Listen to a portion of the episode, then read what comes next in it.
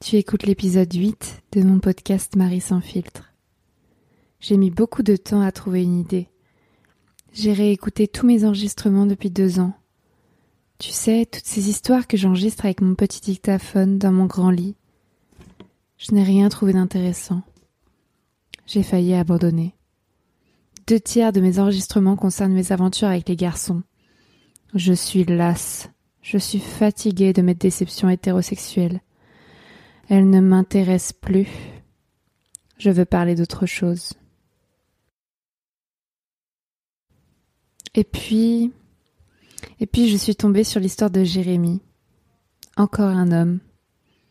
Je l'ai rencontré au lycée à Versailles. J'avais 18 ans. J'étais en couple avec un autre. J'étais amoureuse d'un autre. J'étais heureuse.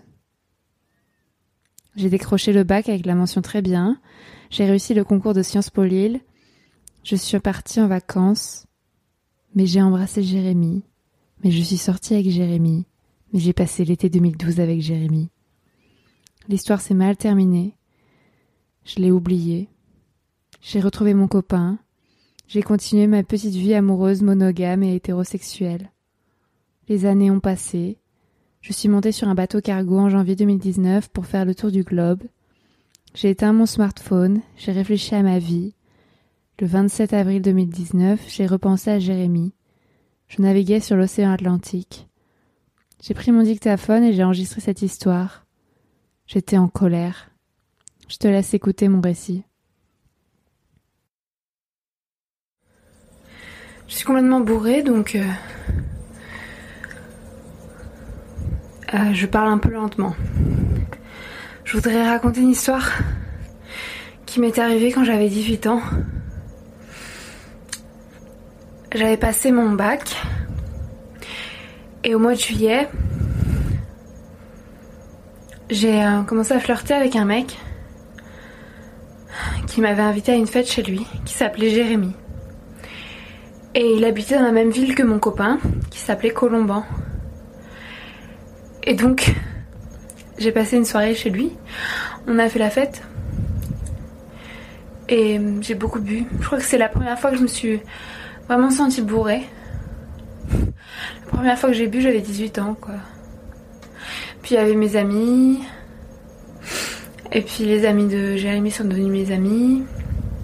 Et il y avait beaucoup, beaucoup, beaucoup d'hommes. Enfin, plutôt des mecs. Et. Mon amie Clara un mec. Euh, Lauriane aussi. Et moi j'ai fini dans le lit de Jérémy. Et je voulais être fidèle à Colomban donc on n'a pas couché ensemble. On était en pyjama mais je me suis frottée à lui je crois.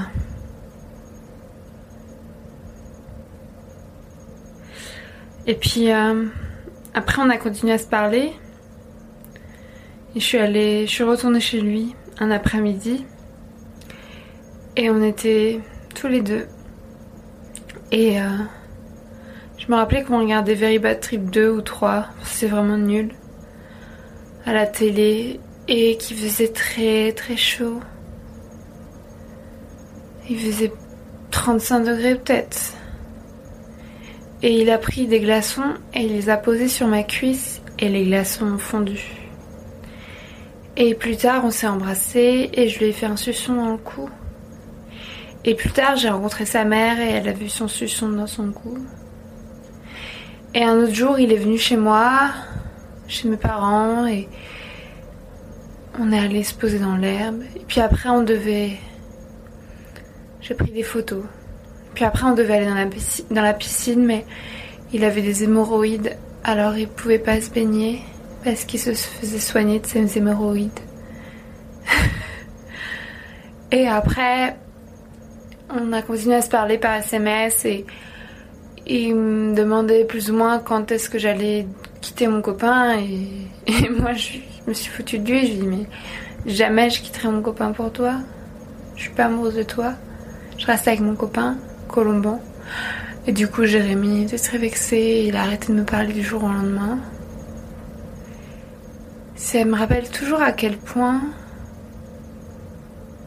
Moi, je ne suis personne à partir du moment où la personne a décidé de m'ignorer. C'est comme d'autres histoires des mecs qui ont, à partir du moment où ils ont compris qu'ils n'obtiendraient rien de moi, ou à partir du moment où je, leur ai dit que je coucherais pas avec eux, bah voilà, j'existais plus à leurs yeux, il n'y avait plus besoin de me parler, plus besoin de me considérer. Bah avec Jérémy, ça s'est passé vraiment comme ça. C'est euh, du jour au lendemain, il m'a plus adressé la parole. Moi, j'étais bien contente de flirter avec lui, ça me distrayait un peu. C'était marrant. Je savais que je trompais mon copain, mais je m'en foutais. Et puis, euh, il se trouve qu'on partait en vacances au même endroit. Moi, je partais avec mes parents dans les Landes, à Osgore, et lui partait avec ses amis en vacances à Osgore, et je connaissais déjà ses amis. Et quand je suis arrivée à Osgore, ça fait peut-être deux semaines qu'on s'était pas parlé. Mais moi, je trouve ça insupportable d'être en vacances dans la même ville que lui, de pas pouvoir m'amuser avec lui et ses potes alors que j'étais en train de me faire chier avec mes parents, quoi. Du coup, euh, je lui ai écrit et puis on s'est vu et euh, on a fait la fête plusieurs fois. Et euh, en fait, je voudrais raconter un, événement particulier. C'est qu'un soir, on a décidé d'aller en boîte. On était bourrés, on allait en boîte. Et c'était une boîte pourrie. non, je sais pas pourquoi je dis ça. Il y avait une distribution gratuite de capotes.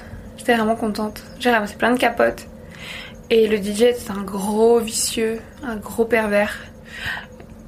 Et à un moment, il dit tout naturellement, c'était en 2012, je rappelle. Euh, la fille euh, qui euh, me monte ses seins, qui se fout à poil, la fille qui monte ses seins, elle reçoit un t-shirt Caporal. Caporal, juste la marque la plus pourrie au monde. Et pas, enfin, tellement sexiste comme demande, quoi. Et moi, j'avais tellement envie de gagner. J'ai montré mes seins au DJ. Et euh, personne n'a vu, à part le DJ, je pense. Mais tout le monde l'a su parce que j'ai gagné le t-shirt Caporal. Je sais pas où il est maintenant. Et donc c'est arrivé aux oreilles de Jérémy que j'avais montré mes seins au DJ. Et Jérémy est parti en furie du, de la boîte. Et moi, euh, quand j'ai appris qu'il était parti en furie, je lui ai couru après. Et au moment où je suis arrivée à sa hauteur, il était en train de, de détacher son vélo, euh, l'antivol. Et il était très très en colère. Et je lui ai dit, mais c'est quoi ton problème? Ah, t'as montré tes seins, t'es vraiment qu'une pute, nani nana. Du slut shaming de base, mais que je savais pas du tout verbaliser à l'époque. Et moi, j'hallucinais, quoi. Enfin, j'étais déjà féministe et pour moi, c'était dingue que ce mec m'en veuille parce que j'ai montré mes seins au DJ. Enfin, déjà, un, c'était même pas mon copain, ce mec. Et même si c'était mon copain, genre ses seins, mes, mes seins, pardon. Lapsus révélateur. Mes seins ne lui appartiennent pas, quoi. Je montre mes seins à qui je veux. Et euh, c'était tellement rétrograde, tellement misogyne sa réaction. Il était tellement vexé que mes seins ne lui appartiennent pas. Je rappelle qu'il n'avait jamais vu mes seins en fait. ni ce jour-là, ni aucun. Euh, et, donc il est parti en furie. Et moi je me sentais pas du tout coupable parce que bah, c'est juste un con quoi. Et quand je suis rentrée chez lui plus tard dans la nuit avec ses potes et on rentrait en vélo et euh, je me suis assis, je me suis couchée dans son matelas, sur, son, sur le matelas à côté de son lit. Et le matin, il est venu euh, me rejoindre sur mon matelas en mode désolé, j'ai fait n'importe quoi. Et là, il a commencé à, me, vouloir toucher ma chatte. Et je dis, mais non, mais tu déconnes, tu toucheras jamais ma chatte. Et euh... ouais, je, le chauffais, mais en même temps, euh, voilà. Je savais très bien où étaient mes limites. Jamais il me ferait l'amour, jamais il toucherait ma, chatte. Et donc là, il s'est re-énervé. Et euh, je suis partie. Et je me suis rendu compte que j'avais oublié ma carte d'identité chez lui. Enfin, plutôt que je lui avais laissé ma carte d'identité quand j'étais en boîte parce que j'avais pas de poche. Du coup, il avait ma carte d'identité. Du coup, j'ai dû revenir le lendemain en vélo pour, euh, chercher ma carte d'identité. Et c'est, tout juste s'il m'a pas euh, craché dessus, quoi. Il m'a ouvert la porte, il m'a donné ma carte d'identité, puis c'était fini. Moi, j'avais besoin d'un verre d'eau. Euh, j'ai bu un verre d'eau. Il m'a pas adressé un seul mot. Et je suis ressortie, c'était fini. En fait, c'est vraiment l'impression d'être consommée par un mec et qu'à partir du moment où il peut pas me consommer, bah, il va me traiter comme la pire des merdes sur Terre, quoi. Et euh, jusqu'aujourd'hui, j'ai toujours eu beaucoup de respect pour Jérémy et, euh, j'ai vraiment pitié de lui et je me dis toujours que je me suis comportée comme une salope avec lui et avec Colomban, mon copain. Mais en fait, c'est pas moi qui me suis comportée comme une salope. Ou alors, ok, je suis une salope, mais euh, j'assume. Mais lui, il s'est vraiment comporté comme un gros misogyne de merde, comme un gros pervers, quoi. Et euh, pas un pervers, mais un gros con. À croire que il me possédait et que j'étais sa chose et que je devais quitter mon copain et que que si euh, je le laissais pas, je lui laissais pas accès à mes parties intimes, bah j'étais plus digne d'attention ni de respect en fait. Je pense que c'est vraiment la question du respect, c'est que euh, cet homme, je ne ferai pas de généralité, mais vous, savez ce que je pense. Cet homme pensait que le corps d'une femme soit lui appartient, euh, soit ne lui appartient pas, auquel cas il faut qu'il lui crale dessus, quoi. Et ce mec avait 18 ans et m'en paraissait 50 moins et ça me... Ça me rend vraiment triste. Parce que moi, à chaque fois que je suis sortie, ou que j'ai baisé, ou que j'ai embrassé des mecs qui étaient en couple ou mariés, jamais, jamais, jamais revendiqué que leur corps m'appartenait et que, que voilà, je pouvais faire ce que je voulais avec eux et que je devais ordonner qu'ils se séparent de leur copine. Enfin, je suis d'accord que c'est pas. C'est pas comparable parce que c'est des situations différentes. Jérémy, j'ai beaucoup, beaucoup. En fait, j'ai vraiment, j'ai vraiment pitié de lui. C'est vraiment horrible comme sensation parce qu'il mérite le respect comme toute personne sur Terre. Mais ouais, ce qu'il m'a fait, ce qu'il m'a dit, ça prouvait vraiment que c'était le mec qui avait le moins confiance en lui sur Terre et que euh, je lui ai fait du mal en fait. Je lui ai fait du mal parce que c'est un gros con misogyne tout simplement. S'il avait été un peu mature, je pense que et un peu féministe. Je sais pas ce qui se serait passé, mais ça aurait été bien différent. L'enregistrement s'interrompt brutalement. Mais tu as compris l'histoire. À l'époque de Jérémie, j'avais 18 ans. J'étais en couple monogame avec un garçon catholique. Je croyais que j'étais monogame. Je croyais que j'étais hétérosexuel. J'ai compris bien plus tard que non. Je n'ai jamais été fidèle, mais c'est quoi la fidélité? Ce mot me donne envie de vomir. J'ai quitté mon copain de l'époque deux ans plus tard. Je suis sortie avec un autre garçon, le mec violent dont je te parle dans l'épisode 4. Je l'ai trompé lui aussi. Ça veut dire quoi tromper? Draguer, c'est tromper? Embrasser, c'est tromper? Sucer, c'est tromper? À vrai dire, je ne me rappelle pas le nombre de fois où j'ai effectivement trompé les mecs avec qui je suis sortie. J'étais amoureuse d'eux. Mes aventures ailleurs n'ont jamais perturbé mes sentiments à leur égard. Je les ai quittés bien plus tard pour d'autres raisons. Je ne les aimais plus. Et puis un jour, j'ai rencontré Michael. Nous avons d'abord formé un couple monogame, ou plutôt exclusif, c'est comme ça qu'on dit. Ensuite, je lui ai demandé d'ouvrir la relation, car il l'avait déjà fait auparavant avec une autre. Il a accepté. Nous avons alors créé notre propre relation libre.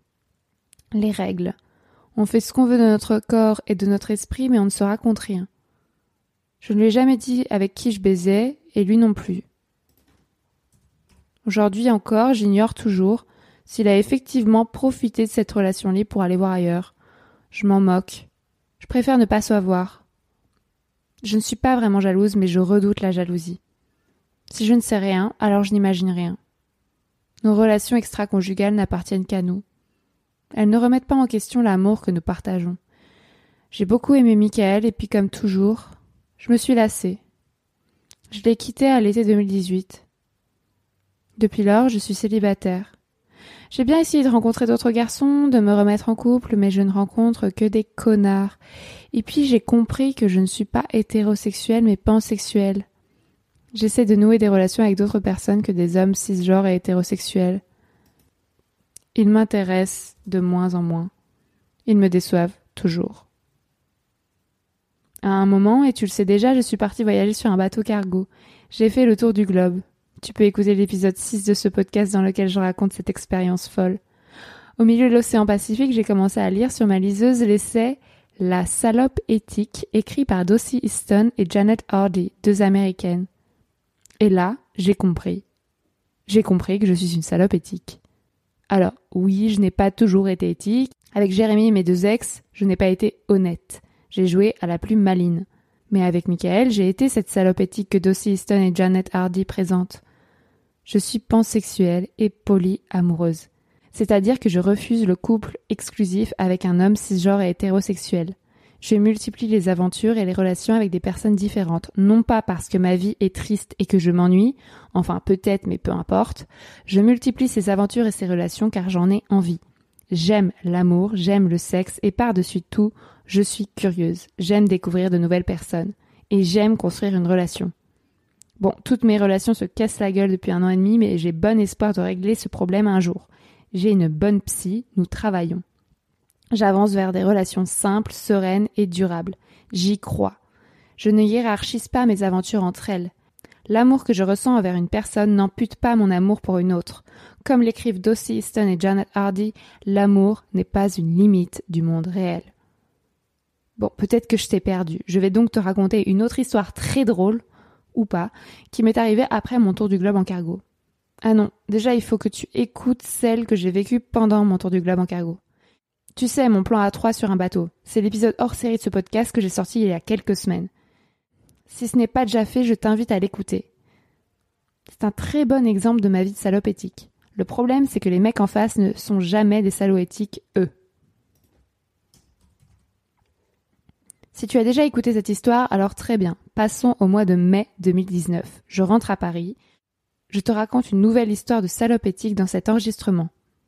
Bonne écoute. Euh, je devais passer la soirée avec euh, mes amis, de mes amis journalistes, et on s'est retrouvés dans un parc. On devait se retrouver dans un parc, le parc de la butte du Château Rouge, un truc comme ça. Et euh, il y avait un festival, enfin des DJ qui mixaient, 15 000 personnes assises dans l'herbe en train de boire des bières, que des hipsters, que des gens trop beaux de mon âge. Et il faisait beau. Et je suis arrivée hyper tard, genre à 20h là-bas, parce que je pensais que c'était cool d'arriver en retard, mais en fait pas du tout. Et à 21h30, euh, le mix était terminé en fait, donc euh, il n'y avait plus rien. Et là arrive le collègue de qui prend par la main, par le bras et l'emmène pour lui payer une bière. Donc moi je vois qui, qui se prendre par le bras. Donc je me dis, bah c'est son mec ou quoi? Et avec les meufs, on se dit, bah non, il est juste gay. Et après, moi je dis, bon, faut se méfier du gaydar quand même parce que on se trompe souvent. Effectivement, le mec n'était pas du tout gay, il était complètement hétéro. Et euh, il draguait toutes les meufs en fait. Donc euh, il m'a dragué de fou. Et euh, à un moment, on rejoint les amis de dans l'herbe qui s'appelle et Lucille. Et Lucille nous propose de poursuivre la soirée chez elle à elle habite dans un 15 mètres carrés. Et euh, moi, je dis naturellement à Thibaut, donc le mec euh, soi-disant gay, mais pas du tout gay, euh, que, avec qui je m'entendais super bien, qui était super sympa, je lui dis Ah, allez, viens chez Lucie avec tes potes. Donc il avait genre 5 potes, quoi. Et donc Lucie dit Ah, mais il a pas de problème, venez chez moi. Et puis en fait, plus elle lui parle à lui, plus elle flash sur lui. Mais moi, j'avais pas du tout remarqué. Et donc elle ramène tout le monde chez elle. Moi, j'y vais en vélo. Et on va acheter des bières, et puis on se pose chez Lucille, et c'était tout petit, on étouffait. Et... Enfin, vraiment, il n'y avait pas d'âme de groupe, quoi. Chacun avait ses conversations à part. Et euh, Lucille est super proche de Thibaut, donc je comprends qu'elle veut le pécho, quoi.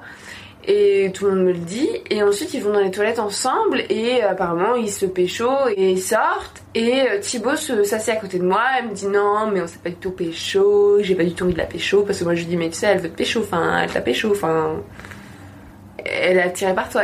Parce qu'il commence à me parler, tu vois. Donc moi, je me défends. Je me dis, bon, mec, commence pas à me draguer. Commence pas à me parler. Si t'as un bail avec elle, enfin, ça m'intéresse pas. Il me dit, non, mais j'ai pas du tout envie de la pécho non, non, non, il y a rien entre nous. Et puis il commence à me toucher, je le touche. Enfin, on recommence à avoir cette complicité entre nous. Puis il avait pris de la drogue, donc il racontait que de la merde. Il me disait, ouais, c'est quoi le sens de la vie? Qu'est-ce qui est important pour toi? Et en même temps, il s'écoutait parler, donc il faisait des grandes démonstrations. Oui, j'habite dans les Yvelines chez mes parents, mais ça veut rien dire. J'ai 35 ans, ok, mais j'ai pas raté ma vie, tu sais, blablabla. J'étais en mode, ok. Le mec s'écoute parler, mais il était tellement beau que j'étais en mode, ah j'ai juste envie de pécho. Moi, ce soir, j'avais juste envie de pécho, tu vois. Moi, mon problème, entre guillemets, c'est que j'ai de la libido et que j'ai envie de séduire et que j'adore pécho, j'adore embrasser, j'adore baiser. Et du coup, j'ai toujours l'espoir, voilà, fou, que ça se passe bien avec la personne, et ce qui est totalement faux. Et... Euh,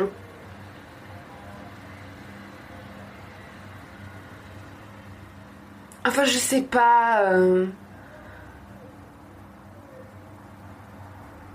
Je savais que ce serait un mauvais coup, je savais que c'était un con ce mec.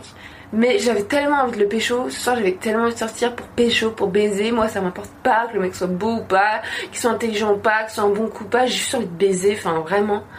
Et du coup, euh, je vais aux toilettes et je l'emmène aux toilettes avec moi et littéralement, je fais pipi. Et le mec se, cache les yeux avec ses mains et me dit Ah non, ça me gêne que tu fasses pipi devant moi. Et le, le plan suivant dans ma tête, c'était Bah, je vais me lever et l'embrasser. Et là, la copine de Lucille ouvre la porte des toilettes alors que j'étais en train de pisser dit euh, Ben, vous sortez là parce que. Euh, en fait, euh, c'est un manque de respect vis-à-vis de Lucille. Vous êtes chez elle et vous êtes en train de vous pêcher dans les toilettes. Et le mec dit mais non, non, Et elle fait mais si tu veux pas sortir, en fait, je te sors et je te sors aussi de l'appart.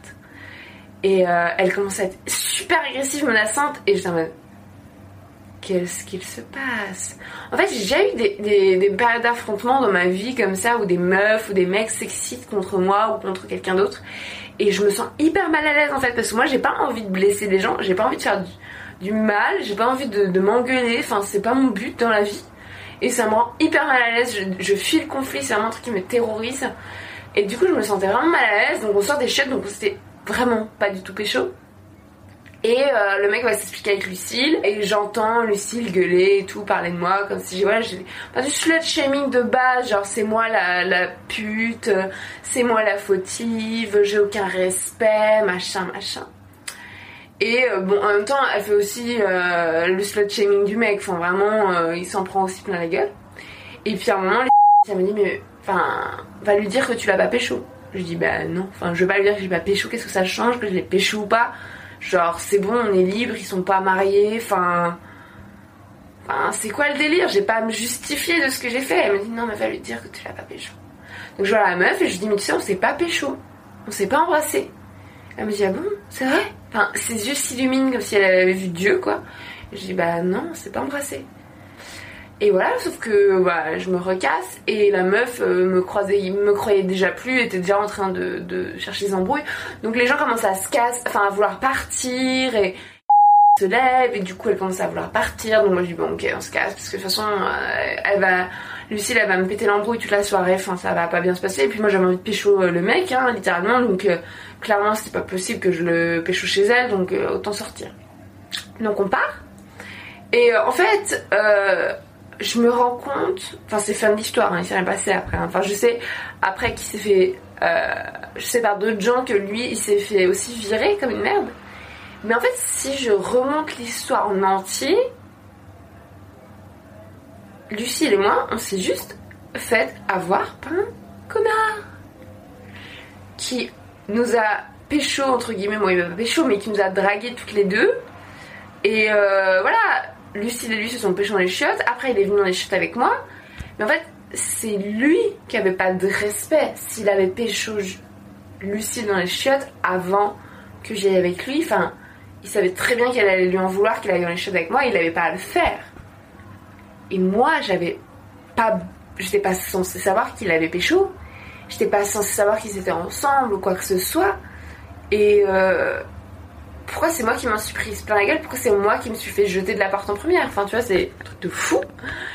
Et en même temps, comme je me définis comme une salope, euh, pour moi, enfin, personne n'appartient à personne. C'est-à-dire, si le mec a envie de pécho deux personnes la soirée, il fait ce qu'il veut.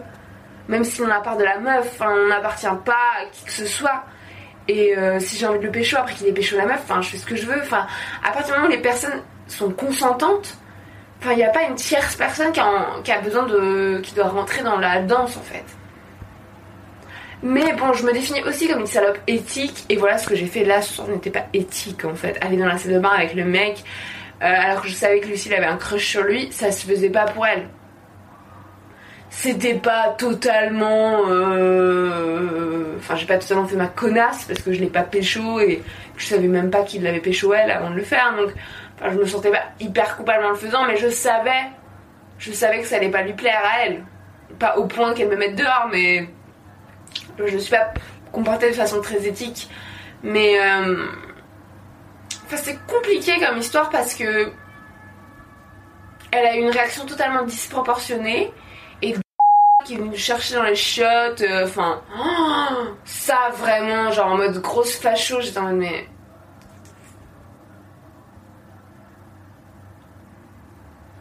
Pense que elle avait aussi un truc de d'être vexée parce que je l'ai pas reconnu plusieurs fois. C'est-à-dire, je l'ai vu euh, au festival euh, des journalopes euh, dimanche dernier et je l'ai pas reconnue et elle s'est représentée à moi. Je l'ai vue aujourd'hui et je, l'ai pas reconnue et elle s'est représentée à moi. Donc, elle doit en avoir trop marre que je la prenne pour de la merde. Donc, je pense aussi elle s'est vengée, mais enfin. en fait, ce qui me saoule dans cette histoire, c'est que c'est des, on s'est comporté comme deux meufs qui se battent pour un mec qui est fondamentalement totalement con. Enfin, qui n'a aucun intérêt. On s'est battu pour un mec euh, qui avait juste à choisir quelle meuf il voulait, et en fait, il voulait les deux, donc il a pécho les deux. Enfin, c'est. euh, Et on s'est crépé le entre nous, et lui, au final, oui, ok, il s'est fait jeter la soirée, il s'est fait un peu maltraiter, mais. euh, Enfin, je pense qu'à l'heure où je parle, euh, il a déjà oublié l'histoire et il se sent absolument pas coupable en fait. Alors que moi, je suis en train de me poser des questions. Est-ce que qu'est-ce que j'ai fait de mal? Et, euh, et ça me gêne aussi de critiquer Lucille parce que, enfin, j'aime pas ce truc de concurrence entre meufs où on se crêpe le chignon, ouais, et on se dit des saloperies l'une sur l'autre. Enfin, je sais pas. En même temps, c'est facile de dire que c'est le mec le connard. Enfin, voilà, c'est c'est toujours euh, la bonne excuse, quoi. Donc, euh, je suis vraiment mitigée sur cette histoire. hein. D'un côté, je me dis c'est la faute de Lucie, de l'autre côté, je me dis c'est la faute du mec, de l'autre côté, je me dis c'est ma faute. En fait, c'est un triangle infernal qui n'était pas fait pour s'entendre. Comme d'habitude, j'interromps cet enregistrement brutalement. Mais tu as compris l'histoire. J'essaye de nouer une relation avec un salaud pas du tout éthique. J'essaie de me comporter en salope éthique, mais personne ne comprend autour de moi. J'ai fait des progrès depuis l'épisode Jérémy. Mais aujourd'hui, je rencontre un nouvel écueil, le slut shaming, la culpabilisation des salopes en anglais. C'est l'activité favorite de la population française. Si tu couches le premier soir, tu es une salope. Mince, je couche toujours le premier soir. Si tu embrasses une personne déjà maquée, tu es une salope. Mince, j'ai déjà embrassé une personne déjà en couple. Si tu entretiens plusieurs relations en même temps, tu es une salope. Mince, j'entretiens deux relations en même temps en ce moment. Le problème, c'est que le mot salope est connoté péjorativement. Moi, je revendique le droit d'être une salope. Je revendique ce mot salope. Je vais même me le faire tatouer sur le bras. N'oublions pas que je suis une salope éthique, donc je respecte les personnes avec qui j'entretiens une relation. Je respecte leur consentement, leur volonté et leurs émotions. Être une salope éthique, c'est un vrai boulot. Dans leur livre, Dossie Easton et Janet Hardy donnent tous leurs conseils pour réussir sa vie amoureuse et sexuelle en tant que salope éthique. Elles proposent des exercices pratiques. Je te le conseille vraiment ce bouquin. Qui que tu sois, même si tu refuses de te définir comme une salope éthique, il n'y a aucun problème. Par contre, il faut que tu acceptes que je le sois. Il faut que tu me respectes. Je t'interdis de me traiter de salope. C'est un peu comme pour les mots pute et pédé. Seules les personnes concernées les utilisent et les revendiquent. Les autres ferment leur gueule. Maintenant que tu as compris, aide-moi à faire comprendre au monde entier que le slut shaming c'est mal. Je suis une salope presque éthique et je t'emmerde. Et je les emmerde. Allez, je retourne draguer et baiser toutes les personnes que j'aime en ce moment. Tu viens d'écouter l'épisode 8 de mon podcast Marie sans filtre. Je te remercie pour ton attention. Si tu apprécies mon travail, je t'invite à me soutenir sur ma cagnotte Tipeee, dont tu trouveras le lien dans ma description. Ce podcast est un projet bénévole et je ne peux le poursuivre sans ton aide. Merci.